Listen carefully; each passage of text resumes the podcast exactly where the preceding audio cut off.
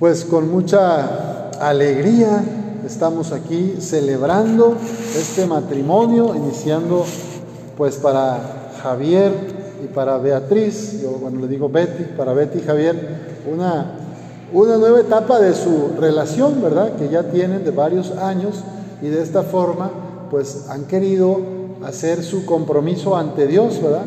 Recibir el amor, el sacramento, tener la fortaleza que solo el Espíritu Santo nos puede conceder. Todos los sacramentos son signos sensibles de la gracia de Dios. Los siete sacramentos. ¿Qué es lo que ocurre? Que se hace presente la fuerza del Espíritu Santo, el poder del Redentor. Entonces en cada sacramento está presente el Espíritu del Padre y del Hijo, el amor del Padre y el Hijo, que es el Espíritu Santo. Y ese amor es un espíritu salvífico, o sea, en los sacramentos recibimos salvación, recibimos salud, salud integral, no solamente física ni solamente espiritual, sino de todos los ámbitos, espiritual, psicológica, física, social, porque por la fuerza del Espíritu Santo ustedes van a tener esa sabiduría para acompañarse, para compartir los tiempos que vengan, ¿verdad? Entonces, pues me alegra mucho estar aquí en esta noche, en este día, y pues, ¿qué les digo, verdad? Conocí a Betty caminando, somos caminantes, ahí en el parque que está atrás de, de Caritas Diocesana del Banco de Alimentos, y ella pues se ve que aprecia mucho la naturaleza, y, y por ahí, ¿verdad? Siempre cambiando la manguera, regando las plantas limpiando, quitando basura. También ahí Javier alguna vez lo vi apoyándole, ¿verdad? Entonces eso a mí me da mucho gusto, ¿verdad? E hicimos una amistad este, que Dios nos regaló pues en el, en, el, en el, campo, en el aire libre, digamos, ¿verdad? En momentos de esparcimiento, de deporte. Yo me voy ahí a canastear, ahí en las mañanas, dos, tres días a la semana, me voy a echar canastas al, al básquet. Y, este, y ahí, ¿verdad? Ahí fue donde conocí a Betty. Y por medio de Betty, pues después a, a Javier, a ti Javier, que también ha sido un gusto convivir y compartir algunas veces en su, en su casa. Pues hoy estoy muy contento, con, le, le agradecido con Dios y con ustedes por esta esperanza que nos regalan, ¿verdad? Que dos personas mayores, ¿verdad?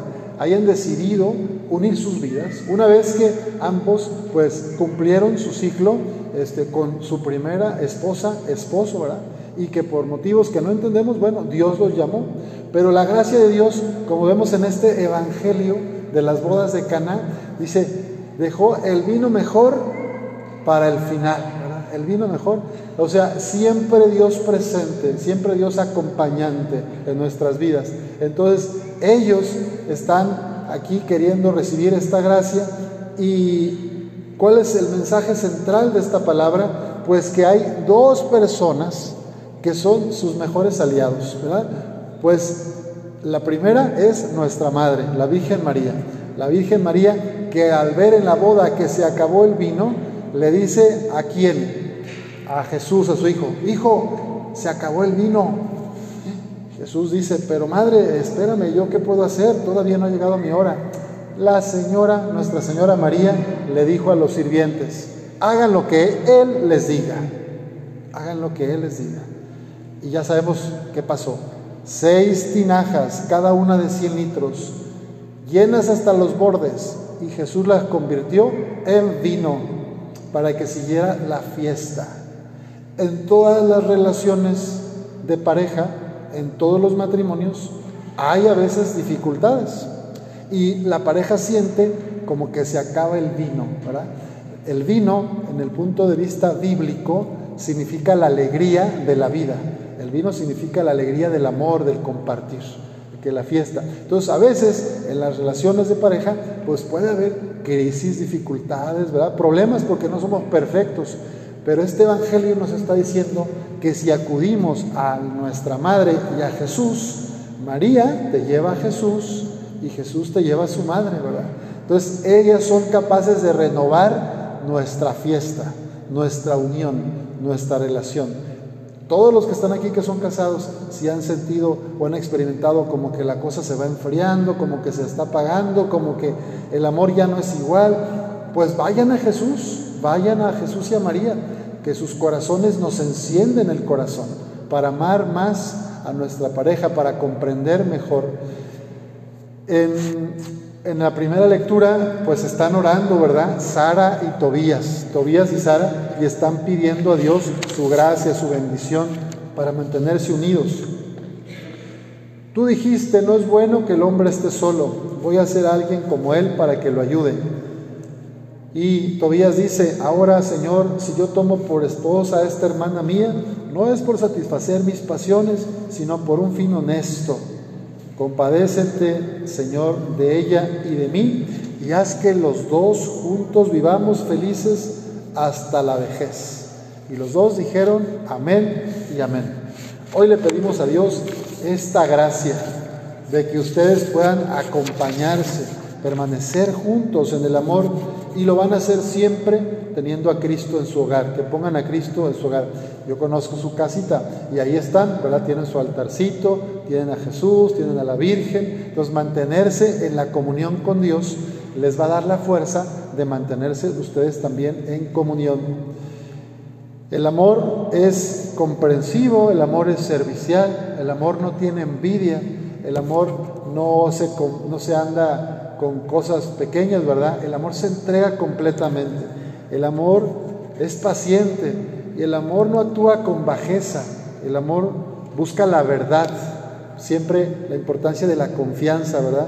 De conversar las cosas cuando algo no me parezca, algo que vi que no me gustó de mi, de mi pareja, pues expresarle sin grosería, ¿verdad? Con cariño, pero expresarle, oye, esto que pasó me hizo sentir de, esta manera. ¿Me puedes explicar por qué pasó esto, qué dijiste o qué ocurrió? Y así tener esa libertad de expresar emociones y sentimientos, siempre sin ofender, ¿verdad? Sin juzgar al otro. Esto es muy importante, la verdad, la confianza. El amor no se deja llevar por la ira, sino que olvida las ofensas y perdona, ¿verdad?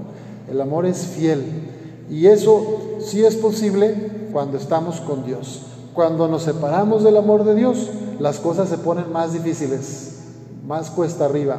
Pero si tú, Betty, si tú, Javier, procuras tu amistad con Dios en la oración, en la revisión de tu vida, en el estar ofreciendo todas las obras al Creador, pues el Señor no nos deja, nunca nos dejará. Y también, pues recuerden que tenemos a nuestra Madre Santísima de Guadalupe, que ya pronto la estaremos festejando el 12 de diciembre, y ella también es un ejemplo de amor y de abandono a la voluntad de Dios. Ella pasó situaciones muy duras, como cuando pues se perdió el niño Jesús por tres días, ¿verdad? Y la preocupación que tuvo ella y José, pero luego peores todavía en la crucifixión, ¿verdad? El dolor de acompañar a su propio hijo en el Calvario, camino a la cruz. Entonces ella sabe de cuestiones difíciles, ella por eso es nuestra madre de misericordia. A ella hay que acudir también cuando sientas que se acaba el vino, cuando sientan que no hay mucha comunicación, pues que ella les ayude, que ella los lleve a Cristo y que ustedes en el corazón de Cristo renueven siempre su relación. Pues hoy, con toda esta familia, les voy a pedir a los dos que se pongan de pie, a los novios, a Javier y a Betty, pónganse de pie. Y bueno, volteen aquí a su lado, ¿verdad? Miren con quiénes están acompañándose de su familia. Y ahora les pido que volteen a la puerta principal, volteen para allá atrás. En esta aventura que comienzan de su matrimonio, no están solos. Después de los corazones de Jesús y de María, tienen también aquí a su familia, ¿verdad? Amigos, familiares, vecinos, gente que los quiere, que los estima.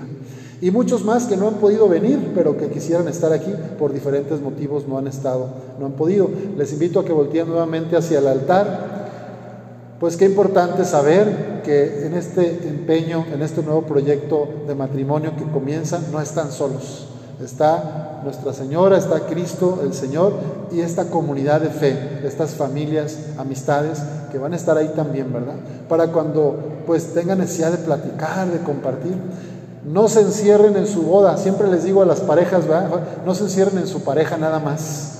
Es importante que la vida de familia sea también hacia afuera.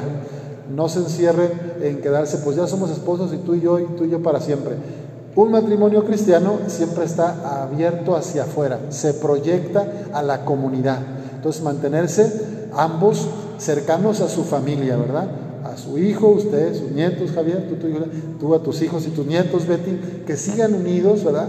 Que el casarse no significa que se corta la relación con los otros, más bien es como una familia que crece, ¿verdad? Se suma más alegría y, pues más gracias para todos. Entonces, que mantengan esa relación siempre en confianza, en cordialidad, con la gracia de Dios y que sean testimonio vivo de la misericordia de Dios, como dice la palabra de Dios, pues que ustedes se amen uno al otro como Cristo amó a su iglesia, ¿verdad? Como Cristo nos ama a la humanidad.